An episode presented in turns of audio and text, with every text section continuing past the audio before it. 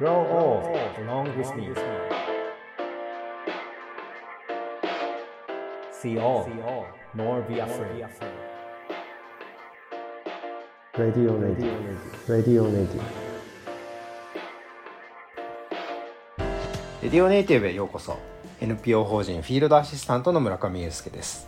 ネイティブ編集長の今井翔ですこの番組はネイティブを知るさまざまなゲストをお呼びして暮らしをつなぎ続けるためのヒントについてお話を伺っています。今回から新たなシリーズでお届けしたいと思いますがお呼びするのは前回までも出ていただいたドキュメンタリーフォトグラファーの角谷ジャンボ勝さんです。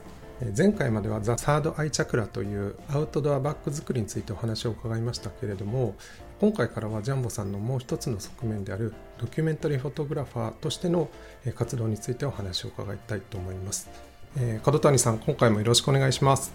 よろしくお願いします。実はジャンボさん昨日までですか？取材をされている民族の方に入られたということでちょうど今首都のカトマンズに戻られてきたということなんですけれども昨日まではどういったところにいらっしゃったんでしょうか？えー、ネパールっていうとどうしても皆様ヒマラヤのイメージがあると思うんですけれども僕が昨日までいたところはジャングルというか緑豊かな森の中でいて、えーと、人里とも近い、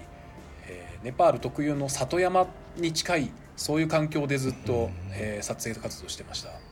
今ちょうど時期的にはモンスーンかなというふうに思うんですけれどもお天気はどんな感じですか？そうですね。こちらちょうどモンスーンど真ん中ですね。西ネパールの方は実は他の地域に比べるとモンスーンの入りが遅いんですけどあそれでも僕が滞在している間にモンスーンにしっかりと入ってもう毎日毎日大雨それから標高が高いところは猛烈な霧ですね。全く何にも見えない。そしてすごく寒い。そんな夏です。移動は車なんですか？えー、基本的な移動は車を使いましたけれども、まあ、移動しながら生きている民族の撮影だったので、うん、彼らの後をついて森に入る時なんかは、まあ、全て徒歩で移動してました、うん、その徒歩でっていうのはその民族の中に入るんですか？それとも少しこう遅れてついていくのかどんなふうにそうですね。あの基本的には一緒に移動するっていうことになります、うん、もちろん撮影なので、あの自分が撮りたいカメラポジションに合わせて前後したりするんですけれども、うん、基本的には彼らと共に行動するっていう形をとってます。その追ってる彼らと今おっしゃってたのは大体何人ぐらいのコミュニティなんですか？現在150人弱ですね。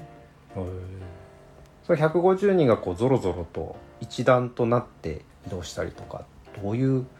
移動もいろいろあると思うんですけど。そうですね。今回は実は僕らが到着した時点で彼らの移動っていうのが一旦終わっていたので、うん、ちょうど彼らが新しいキャンプ地を作ったところだったんですね、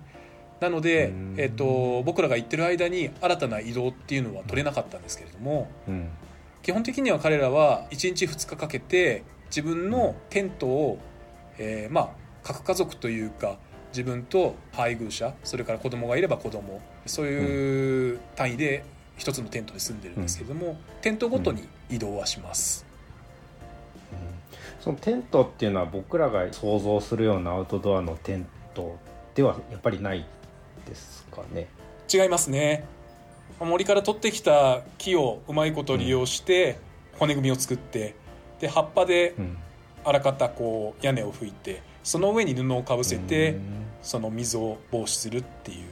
形としては長方形に屋根が乗った、はい、まあ、すごく原始的なスタイルのテントですね。それをその2日3日こうかけて移動する時には一旦それはばらしてそれごと持っていって組み立てるのかあるいはその現地に行き着いた先の材料を利用して建ててるのかだとどっちになるんですかね？これもケースバイケースなんですけれども森の中でもなかなか得にくいまっすぐ生えている、うん、あの大黒柱になるような柱っていうのは、もう大事に大事に持ち歩きます、うん、でそれ以外の骨組みに関しては現地調達するっていうのが普通ですねあの移動する時もその大黒柱運んでとかあるいは家財道具っていうのも、まあ、それなりにあるってなると労力が移動するにはかかるような気がするんですけどなんでその部族は移動しようとしているのかその目的は何なんですかね？彼ら曰くそう生まれついたからそれを続けたいと、うん、そういう答えしか返ってこない人たちです。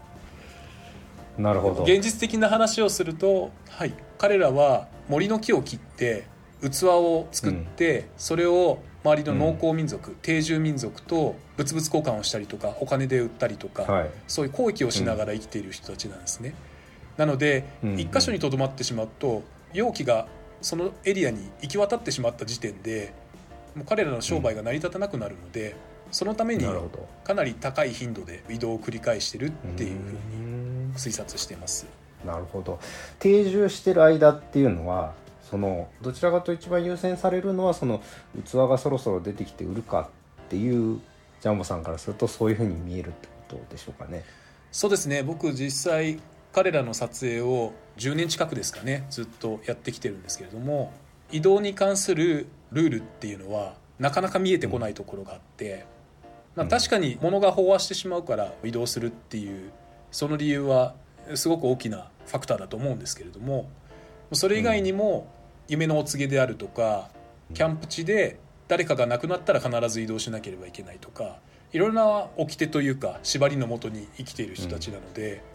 一概にいつどういうふうに移動していくかっていうのは決まってないっていう感じですね。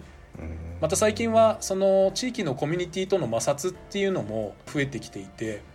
昔は森っていうのはみんなのものだからそういう人たちが入ってきて木を切ったとしても大きな問題にならないことが多かったみたいなんですけれども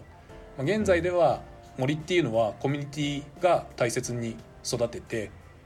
でコミュニティに住んでる人が家を作る時に木材を切るとかまた薪にするために木を切るっていうそういう風なシステムになっているのでそういったところによそ者が来て木を切り散らかして物作ってでそれを売るってなるとまあ最初の数日はいいかもしれないですけどもう何ヶ月も居続けられるとやっぱコミュニティの人たちも困るしやっぱり感情的にもあの悪くなってくるので、まあ、そういったところもいろんなこう塩梅を見ながら移動してるっていう感じですね。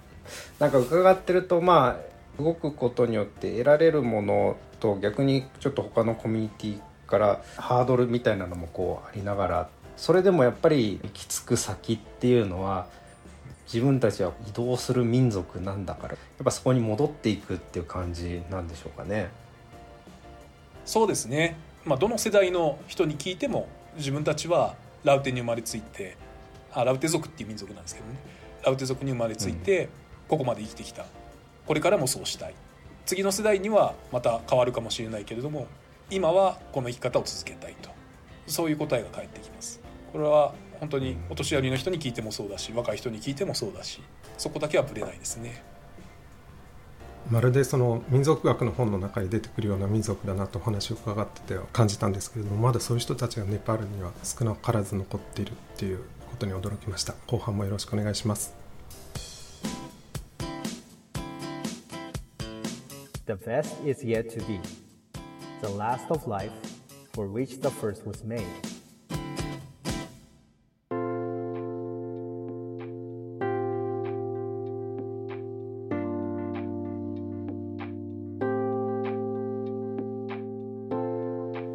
谷さんあのラウテ族の人たちっていうのはいろいろなコミュニティに移動してそこで定住をしていくってことなんですけれども定住してる時ってのはどういう暮らしをしてるんでしょうか？そうですね、えーと、彼らの移動パターンっていうのは基本的に季節ごとに住みやすい場所に目指していくっていう大きな流れがあって今は夏ですので、まあ、ネパールの南それから西の方って気温がすごい高いんですね。平地の方だと50度近くまでなるところがあってやっぱそういった住んでて不快なところには夏彼らは近づかずに標高の高いところで暮らしていくと。で今回彼らがと出会ったその場所っていうのも大体標高 2100m ぐらいの場所で、まあ、ちょうど雨季に差し掛かっていたので、まあ、毎日毎日霧が出て雲の中から少し太陽が現れたと思ったら雄大な森がわーっと現れたりだとか人里が雲に隠れたり現れたりしたりだとか何ていうんですかね。すごく幻想的な森の風景と、あと同時に同じ地区で、まあ、今回特にその民族がキャンプをしていた場所っていうのがちょうど西ネパールを縦貫するような大きな道路を国が建設してるんですけれどもその建設現場のすぐ近くだったんですね。なのでまあ人間界と自然界の狭間というか、うん、まあ、ちょっと説明が難しいですけどもそんな場所でした。ネパールって、まあ、いろんなそれこそ今日とかも出たりっていう話もあるんですけど森の中こんな音の中をこう歩いているようなイメージなんですか？そうですね。ネパールって野鳥天国なので一番聞こえるのは鳥の声ですね、うん、それも日本の森を歩いてた時に聞こえる数とは比較にならないぐらいもう多種多様ないろんな声が聞こえます、うん、あとはやっぱり森の中でこう雨が降ると葉っぱに水が乗ってですね空がたとえ晴れてたとしても風が吹っとくとしばらくしとしとしとしと雨が降るみたいに水滴が落ちてくるんですね、湿り気のあるというかいろんな変化する水の音ですね。これが聞こえてくるっていうイメージでしょうか？その中でそのラウテ族の皆さんのこう会話みたいなものっていうのは聞こえるもんなんですか？彼らの集落の中ではそういった声っていうのはたくさん聞こえます。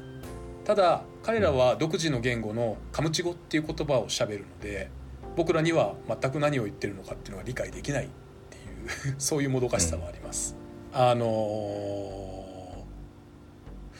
彼らはまあ世界中の同じような誘導民族であるとかあの少数民族が抱えてる問題なんですけれどもアルコールの問題がすごく今あってですね、うん、酔っ払ってる時っていうのはやっぱり歌うしこうがなるし笑うしすごく賑やかなんですけどただ、うん、シラフの時は基本的に他の民族に自分たちのことをおっぴろげにしないっていうそういうルールがある人たちなので、うん、まあカムチ語っていうその独自言語でおしゃべりするのはあるんですけれどもこうカムチ語で歌を大声で歌うとかカムチ語でを他の民族に伝えて信仰を深めるとかそういったことは一切しないですね。なんかあの移動して当然インフラがそんなにあるようなところではないと思うので、まあ、全てを自分たちでこう賄っていくかなと思うんですけどやっぱり忙しい。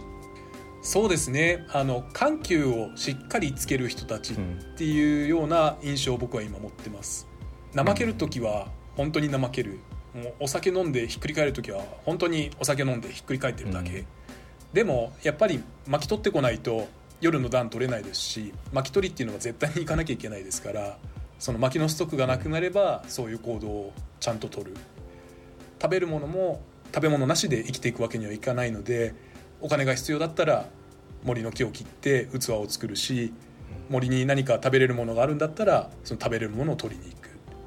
肉が食べたくなったらお金を作ってヤギとか鳥ですね。こういったものは食べるんですけれども。あと彼ら自身がその森の中で狩猟していいのは猿だけなんですね。なので猿の肉が食べたくなれば猿狩りをする。人間っていうよりも言い方おかしいかもしれないですけど本当に野生動物のこう生活リズムを垣間見ているようなそういう人たちです。なるほど。話を聞けば聞くほどあの角谷さんの写真をぜひ拝見したくなりました。それではレディオネイティブ今回はこの辺でジャンボさんどうもありがとうございました。ジャンボさんには次回もお付き合いいただきたいと思います。レディオネイティブお相手は編集長の今井翔と村上裕介でした。The best is yet to be それではまた次回。ナマステ